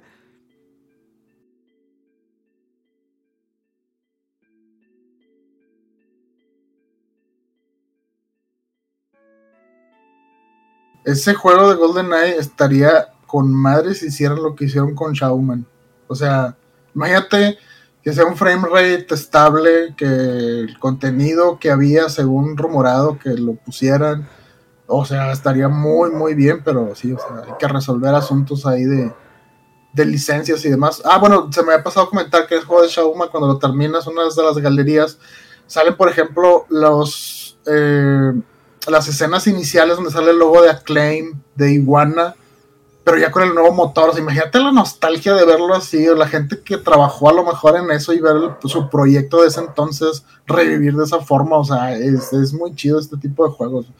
Pues hay que, yo digo, hay que, si nos gusta, pues hay que apoyar este tipo de, de, de revivir esas experiencias, ¿no? Cuando se da la ocasión. Qué, bonita nostalgia. Y podríamos, yo creo que estar horas y horas hablando de cuántos títulos eh, se nos han ido, cuántos quisiéramos tener ahorita eh, en la actualidad en nuestras consolas. Yo soy una persona que sigue recopilando, ¿no? Juegos viejitos, juegos que no pude comprar en su momento y que los sigo jugando en consola original porque pues es parte, ¿no? Que es la historia y creo que son es el pixel. No, yo creo que no buscamos eh, los gráficos. Sí nos gustan gráficos increíbles, eh, como un Uncharted o no sé. Bueno, aunque Uncharted, la colección ahorita que salió, yo ahorita retomo eso rápido, que no sé, no, me emocioné yo creo que más el Uncharted clásico de Play 3 que el Uncharted 4, esta colección que salió para PlayStation 5, que es la, la edición de Legacy Collection, algo así. Nada, es como que, híjoles, eh, es tanto ya el gráfico que se ve tan real y sí, wow pero me perdí porque no tiene esa jugabilidad, esa que quiero explorar, ¿no? Explorar, colgarte, encontrar, descubrir tesoros, los puzzles. Creo que es el juego más reducido en, cuestión de jugabilidad, el, el Uncharted 4. Y es una gran franquicia. Tú, Rodo. Hmm. Es que también es muy largo. Muy, muy largo. O sea, yo creo que después de The Last of Us y su tono y la narrativa y lo que duraba fue así como que no podemos sacar un Uncharted como el 3. Así tan ligero, tan eh, acotado, no sé, o sea, es mi impresión. Y, y sí, o sea, a mí el Uncharted 4, que es un juego bueno técnicamente y la historia, pero de repente aburría, o sea, como que ya, o sea, ya quiero ver en qué acaba esto, ¿no? Y pues sí, el, el, el Uncharted, de, ¿cómo se llama este Legacy? El, Collection. Las, no, las, ah, el de las ladronas, las ladronas. Sí, eh, pues como que no es lo mismo, ¿no? O sea, se parece, pero no, y, está también la, la, la, eh, la duración es un poco más modesta. Eh, pero sí, pues quién sabe, quién sabe qué onda con esta colección y con el posible futuro ahí con los Uncharted. Yo creo que ya, digo, está bien, hay ciertas eh, como que franquicias de que, ¿sabes qué? Aquí ya déjalo. Ya no hay más que ser. Por ejemplo, Tom Raider, el reboot que hicieron a mí me fascinaron los primeros dos. El tercero ya lo sentí muy forzado. El... No, no me, no me llenó el 3. O sea, la verdad no me emocioné mucho con el 3. Los primeros dos, wow, wow, wow. O sea, el primero está increíble. El segundo me gustó, pero se me hizo muy corto. Pero está muy bien hecho. O sea, es el mejor reboot que he visto. Eh, este de Lara Croft. Que le ayudó para impulsar también una nueva película. Eh, también muy buena. Y, y, bueno, y así nos podemos ir mencionando juegos tras juegos, tras juegos, compañías. Eh, pero creo que aquí la vamos ya a parar. Antes de eso, eh, rápido, jugamos ya Pokémon Legend Arceus, Arceus Legends Pokémon, la leyenda de Arceus en Pokémon, Pokémon la leyenda de Arceus. Algo así. Eh, es, Las palabras correctas en el orden quizá no tan correcto. este juego que salió el, el, pasado 28 de enero por parte de Pokémon Company, eh, salió ya para Nintendo Switch. Un juego en mundo abierto entre comillas Empiezas, creo que eh, hay, es un buen refresh de esta franquicia de Pokémon. Sin embargo, voy a hacer una comparación que ya lo he hecho en otras ocasiones con otros juegos. Eh, esta comparación y Rolfo lo vas a ver. Tenemos el ejemplo de Dragon Quest eh, 11. Un, una franquicia que ha sabido renovarse, pero sin caer en el exceso, sin limitarse, eh, sin ir como, por ejemplo, Final Fantasy XV, que ¿sabes qué? Le quito mejor el modo de espera, le pongo modo de acción, muy acá, pero lo hice muy lineal, el final lo hice súper reducido, y pues sale mejor ver la película que es una precuela. Entonces, por ejemplo, tenemos un Dragon Quest 11, o incluso lo comparo como Final Fantasy VII, eh, el 7, el remake, que wow, gráficas, wow, la música, pero es un juego súper lineal, una historia que me la podéis haber resumido en una hora y media en lugar de un juego de 20 horas, o que no te pasas de lanza. Eh, hay partes donde se ven que se bajan mucho los, los gráficos. Eh, un juego muy golpeado. Y que Dragon Quest 11 tiene ese balance. A pesar que yo sé que soy fan de Dragon Quest. Pero tiene ese balance el Dragon Quest 11 que tienen voz en los personajes. Sigue conservando las peleas por turnos. Tienes una libertad de mapa abierto como son los RPGs clásicos que puedes ir a donde quieras y que si te vas más lejos y traes un nivel bajo te puedes morir bien, bien rápido pero que tienes la libertad de trepar o correr, subir escaleras y bajarte donde tú quieras sin tener que bajarte como en Final Fantasy VII, que te subías escaleras, pero ibas caminando y no podías bajar en medio, tenías que bajar hasta el otro extremo de la barda cuando, o sea, no había un limitante, el limitante es, el juego. Entonces tenemos un Pokémon Legends Arceus que sí le apuesta un poquito más a la libertad y donde tú quieras, un manejo de cámara muy bueno, eh, una historia que está bien eh, que mezcla pues en la época antigua, pero traen ropa de la época moderna algunos. Eh, las, poke, las pokebolas que tú las puedes fabricar me gustó, que puedes fabricar tus propios ítems me gustó, que puedas explorar y encontrar eso. Eh, siento que le hubieran puesto a lo mejor ya voces, ya es momento. Ya en esta generación ya es momento que tenga voces para que no sea tan aburrido a la hora que están puros diálogos, diálogos, diálogos, diálogos. No me aburre, es un RPG, lo entiendo. Pero creo que ya en estos momentos, digo, ya muchas compañías manejan el tener diálogos con voces y diálogos escritos. Hay una mezcla, como el Yakuza, ¿no? Que están hablando, pero hay partes en las que dices, bueno, ¿sabes qué? Aquí suprimo la voz y va a haber eh, diálogos escritos. Lo mismo hubiera pasado aquí porque no son muchos diálogos, pero a veces se como la música pasa desapercibida totalmente. La música sí me decepcionaron totalmente. Hay algunas partes donde, ah, se escucha chido y desaparece. Obvio que es porque o entras a batalla o entras en alguna parte, pero la música en ningún momento me hace ruido. Eh, entonces, hay momentos donde están platicando los personajes y me, aburro, o sea, y no, ya, no le, presté atención. ¿Por qué? Mm, porque no hay esa fuerza en, ese cuadro, ¿no? Eh, la exploración está muy bien. El hecho que tengas que. Hay Pokémon que te van a atacar a ti físicamente, a ti como maestro Pokémon o como el personaje, está muy chido que tengas que esquivarlos. O sea, estás corriendo y de repente uno te ve lejos y se enoja y ah, cañón. Y si se enoja, no le puedes aventar la Pokébola, tienes que atacarlo. O si lo atacas por la parte de atrás o llegas por la parte de atrás, es más fácil que lo puedas pescar, pero eso no es 100% seguro. Está bien chido que saques tu Pokémon y ahorita la batalla, pero también está divertido que estás peleando contra un Pokémon y otro Pokémon que andaba cerca ahí y se chinga, ¿qué pedo? Y se acerca el otro y se mete a la batalla. Y ya estás peleando contra dos. Eso me fascinó, está con ganas. Y de repente que yo me ando moviendo y en una, en una aventaron un ataque y me golpearon a mi personaje porque me atravesé. Porque andaba nada más, estaba pendejeando en la, en la plena batalla y me atravesé y me pegó un, un Pokémon. Y también le pegó a mi Pokémon. Está padre lo de que son algunos campamentos que vas, donde puedes recuperar energía, tus Pokémon, te duermes un ratito, te duermes hasta el otro día. Una cosa que, qué Pokémon salen en la noche, otro que Pokémon salen en el día. Eh, estás con un doctor, cambias la ropa, tienes una casita fija. Digo, la expresión está bien, pero siento que está muy... Recorres mucho y es como el Breath of the Wild, que no hay nada en medio.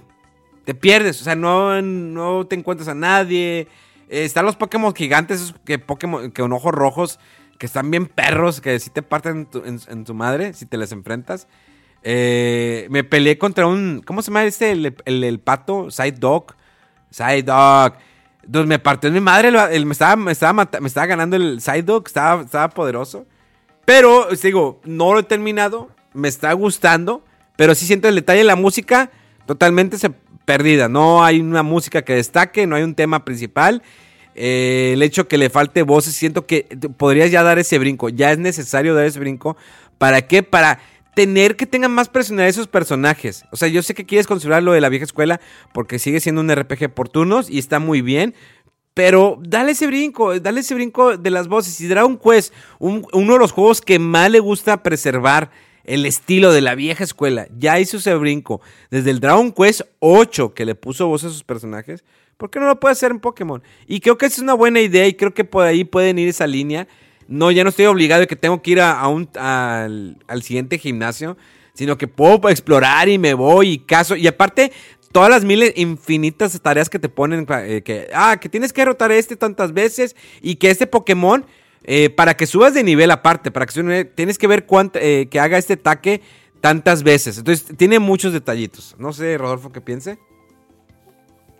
Pues sí, este, coincido un poco en lo del que en muchas cosas se siente eh, viejo o arcaico de más. Lo de los diálogos sí es una de que... Pero por otro lado dices, todavía le falta muchísimo porque por ejemplo, sale Pikachu y no dice pica, no, soy como en el juego de Game Boy, güey. O sea, dices, o sea ni, ni, siquiera las voces de las criaturas las ponen. Imagínate que vayan a poner este diálogos para los personajes, ¿no? O sea, no, sé, o sea, se me hace que le falta todavía mucho eso a, a, Pokémon. Pero sí se siente ya como que, híjole, ya, ya, ya, ya estaría chido que lo hicieras de repente me recuerda mucho la situación con, con Zelda, ¿no? Eh, que Skyward Sword era. Eh, o sea, cuando pasamos.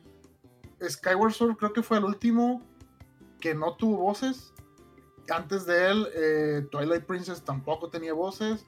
Y ya en el mercado, así en general, ya había juegos de ese tipo que sí tenían voces. Entonces, yo creo que es cuestión de tiempo, pero híjole, pues, no sé, no sé cuándo, ¿no?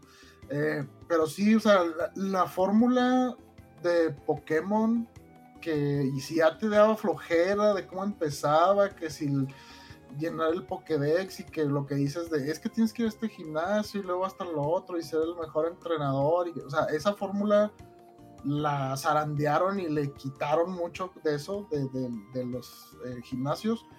Eh, me recuerda de repente poquito en, por ejemplo, cuando en el setup, más o menos a, lo que es Monster Hunter, que como que entras a áreas controladas, no tienes un campamento chiquito y de ahí haces varias cosas y luego te regresas.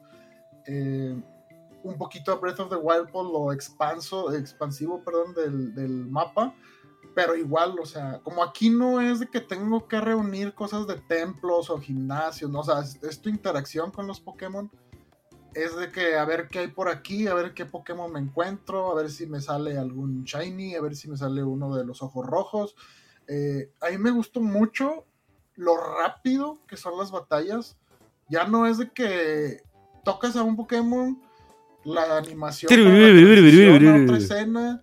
Que sale presentando, ay, salió no sé qué fulanito, y luego este, yo soy con este Pokémon, o sea, no, es, son súper rápidas porque ahí en el mismo mapa nada más cambia un poquito la, cámara y ya tienes el menú para eh, atacar.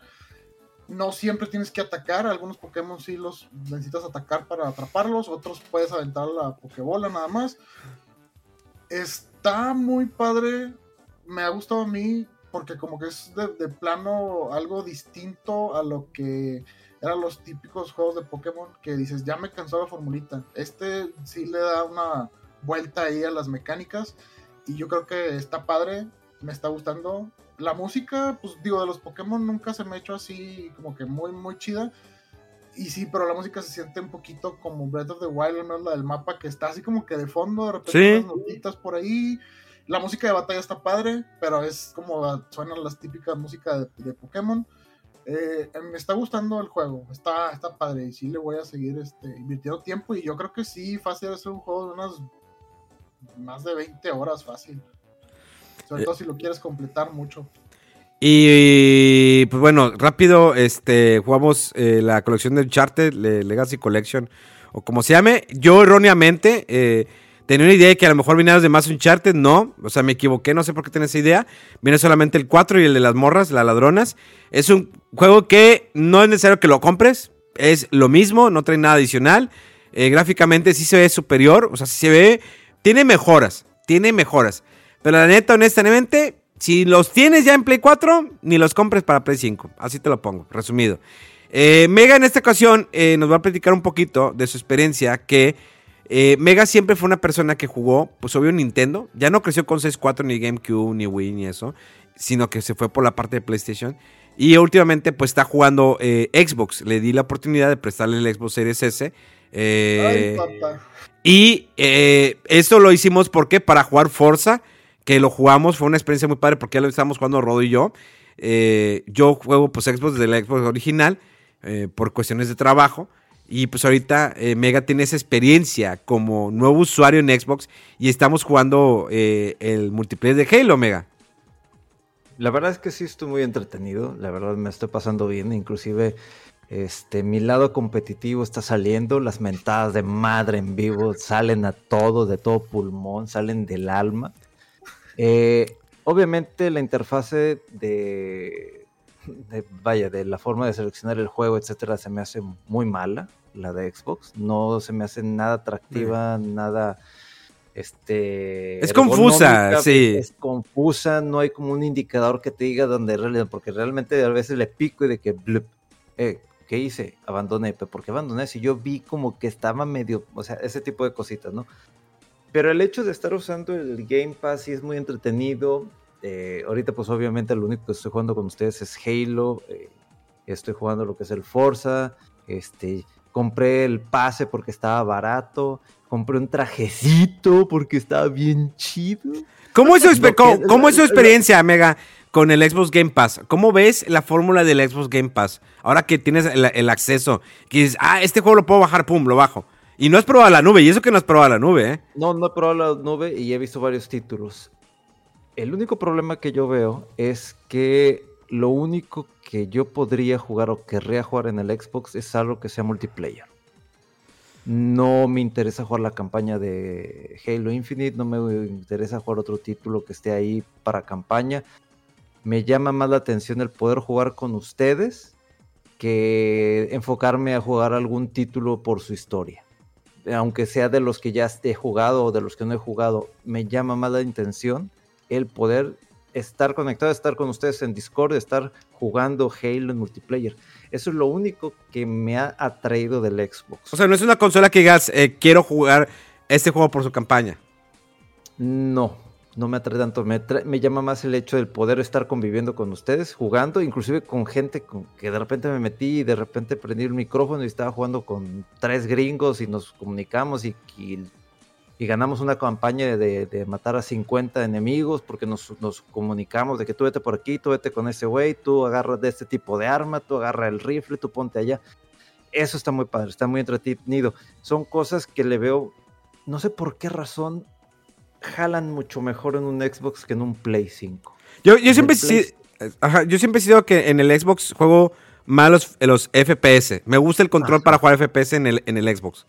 Sí, y digo, independientemente de que hay títulos, bueno, no es como tal un FPS el de Aliens, pero porque es de, tercera persona, pero no, no veo otra forma viable, eh, algún tipo de FPS en, Play que en Xbox. No sé por qué me da la sensación, me siento más cómodo jugar multiplayer en Xbox que en Play 5. Play 5 me da más la sensación de que si quiero jugar algún tipo de campaña, este, un gran turismo y, online sería nada más para jugar alguna carrera con alguien, pero lo siento más, no, no, no cerrado, pero lo siento un, poquito más privado el jugar eh, este tipo de títulos en Play 5 y en Xbox lo siento más como que más abierto. Esa es, esa es la sensación, esa experiencia, lo que me ha dado el hacer este tipo de comparativas entre el Play 5 y el Xbox. ¿Me gusta jugar Play 5? Sí. ¿Me gusta jugar Xbox? Sí, pero porque estoy jugando con ustedes. Que quiera jugar algún título en especial nada más por su campaña en Xbox, no. Y en Play 5 sí. Entonces, eh, ahorita me siento medio raro, no sé, inclusive a ver si, si me estoy explicando bien, pero eh, estoy así, ¿no? O sea, como que hay un equilibrio en el hecho de tener un Play 5 y un Xbox, de que, ah, quiero jugar únicamente solo, de algún título en especial, Play 5, quiero jugar con mis amigos, Xbox. Entonces, como que ya por fin sentí la diferencia entre lo que es tener un Play y lo que es tener un Xbox. Entonces, esa, esa, ha sido mi experiencia. No estoy diciendo que las dos consolas, una sea superior a la otra, no, sino simplemente el enfoque de las consolas ya la sentí. Y ya no estoy en ese tema de que si Xbox es mejor, que si Play es mejor. No, no, no. Ya sentí la, diferencia que me da el tener de dos consolas poderosas. Y las estoy disfrutando. Y obviamente, pues Nintendo Switch se los chinga a los dos. Esa es otra. Obviamente el tema multiplayer no, pero también es parte del mame, ¿no? Entonces, tener Play, tener Switch y tener Xbox ya sientes las diferencias, ya sientes el enfoque del mercado, el enfoque de cada consola. Entonces, esa mente, si antes alguien la tenía de que no, que Xbox es superior porque está comprando estudio, eh, que, o sea, digo, nunca he tenido esa mentalidad, siempre he dicho que juega lo que a ti te gusta, si te gusta más el multiplayer, vete al Xbox, pero ya el poder experimentarlo como tal y tener las tres consolas actuales, inclusive ah, este pues ya siento esa diferencia, ya, ya sé que quiero disfrutar, o sea, quiero algo de nostalgia, no sé que me voy tantito Switch, quiero jugar algo un poquito más en cuanto a la historia, en cuanto a la música, brinco a Switch, oye, de Play 5, oye, tengo esos juegos pendientes que son muy chidos, brinco acá, quiero jugar con ustedes, voy para Xbox, entonces, pues simplemente disfruto eh, el tener estas tres consolas, el saber qué quiero jugar, dependiendo, inclusive el mood, o sea, el tipo de, de, ah, ¿cómo me siento ahorita? Hmm, ¿Quiero estar sentado y meterle unas cuatro horas a un título? No. ¿Quiero estar sentado cuatro horas mentándole madres a alguien? Sí, voy a jugar multiplayer. Entonces, ya eso es, es hasta inclusive eso ya sé definir. Si quiero jugar, sí, sí quiero jugar, pero me da huevo ahorita prender el Switch, me da huevo jugar el Play, eh, el Play 5. Ah, pues es que tengo que irme dentro de tres horas. Ah, pues me voy a jugar multiplayer de Halo. Y, ahí es, y así estuve el sábado jugando tres horas, ya me tengo que ir, ok, apagado, vámonos. Entonces, ya el poder experimentar bien esto de manera correcta con las tres consolas, pues es que, sí, digo, obviamente es un, un lujo el tener 13 consolas. Obviamente el Xbox porque tú me lo prestaste, pero es un lujo que dices, oye, pues dependiendo del mood que tengo, puedo jugar lo que yo quiera. Te falta jugar que juguemos un Warzone, ¿eh? Un Battle Royale. Falta un Battle Royale. Luego, luego lo descargamos, Rodolfo. No hay espacio para los 120 gigas. 120 gigas esa madre, güey. Hijo de esa madre. Sí, que sí. Me, me, me, da gusto que tengas esa experiencia. Y sí, eh, yo Xbox yo creo que lo juego más por las campañas eh, de Halo, porque soy fan de, Master Chief. Eh, Gears of War un poco. Eh, Forza, que es un, un, gran juego. El Forza Horizon ya te dices cuenta. O sea, el Forza Horizon es muy divertido. Visualmente es hermoso. Su música y tiene muchas cosas que hacer. Y para dónde correr. Su multiplayer está divertido. Por las carreras que estuvimos viviendo los tres jugando. Estuvo, estuvo padre. Hacer equipo y todo el rollo. Eh, y sí, el Xbox Game Pass es bastante atractivo. Yo sé que hay mucha gente que es de hueso colorado amante de, del Xbox. Eh, yo pocas veces lo uso, solamente lo uso con ustedes. O al menos que exista un nuevo juego que me lo mandaban para Xbox. Pero realmente el Xbox Series X pues no lo uso mucho. El Play 5 sí, por juegos de campaña. Y obvio que el Nintendo Switch por eh, nostalgia. Pero pues yo juego más retro en, en stream. Pero qué padre que te estás divirtiendo. Qué bueno que sigamos jugando.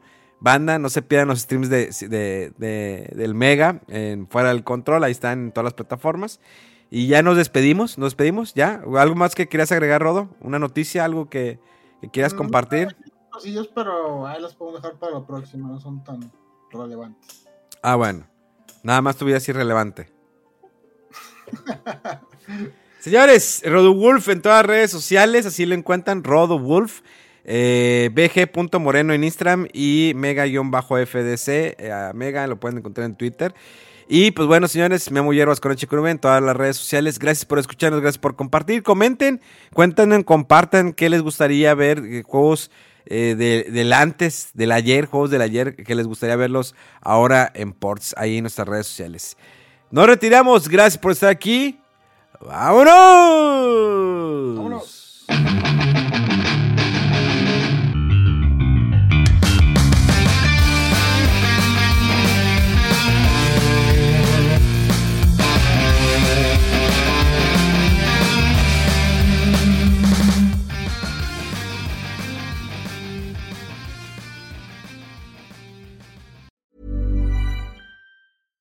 Hi, I'm Daniel, founder of Pretty Litter. Cats and cat owners deserve better than any old-fashioned litter. That's why I teamed up with scientists and veterinarians to create Pretty Litter. Its innovative crystal formula has superior odor control and weighs up to 80% less than clay litter. Pretty Litter even monitors health by changing colors to help detect early signs of potential illness. It's the world's smartest kitty litter.